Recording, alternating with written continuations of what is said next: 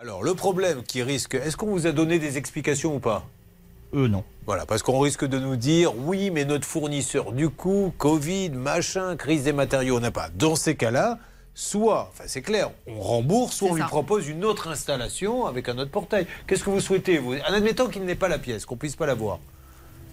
Ah bah qu'ils me remboursent. Ben voilà, et ça, vous l'avez demandé Euh, non, pas encore, parce qu'ils D'accord. m'ont toujours dit que le pilier allait arriver. Oui, et depuis combien de temps il doit arriver le pilier Alors, la commande a été passée le 15 mai. Oui, Ah oui, quand même. Oui, quand même.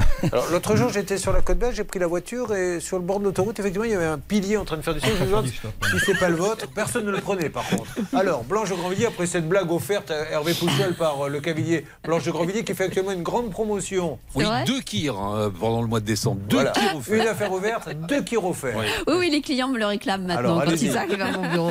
Eh bien, Julien, ils ont un délai. S'ils ne sont pas capables de fournir le pilier qu'a commandé Didier, ils ont un délai prévu par le Code de la consommation, L217 et suivant. Et notamment, ils ont un délai précis puisque c'est au bout de 30 jours. Donc, si au bout de 30 jours, ils n'ont pas fourni le bon pilier, eh bien, Didier est en droit de demander le remboursement, Julien.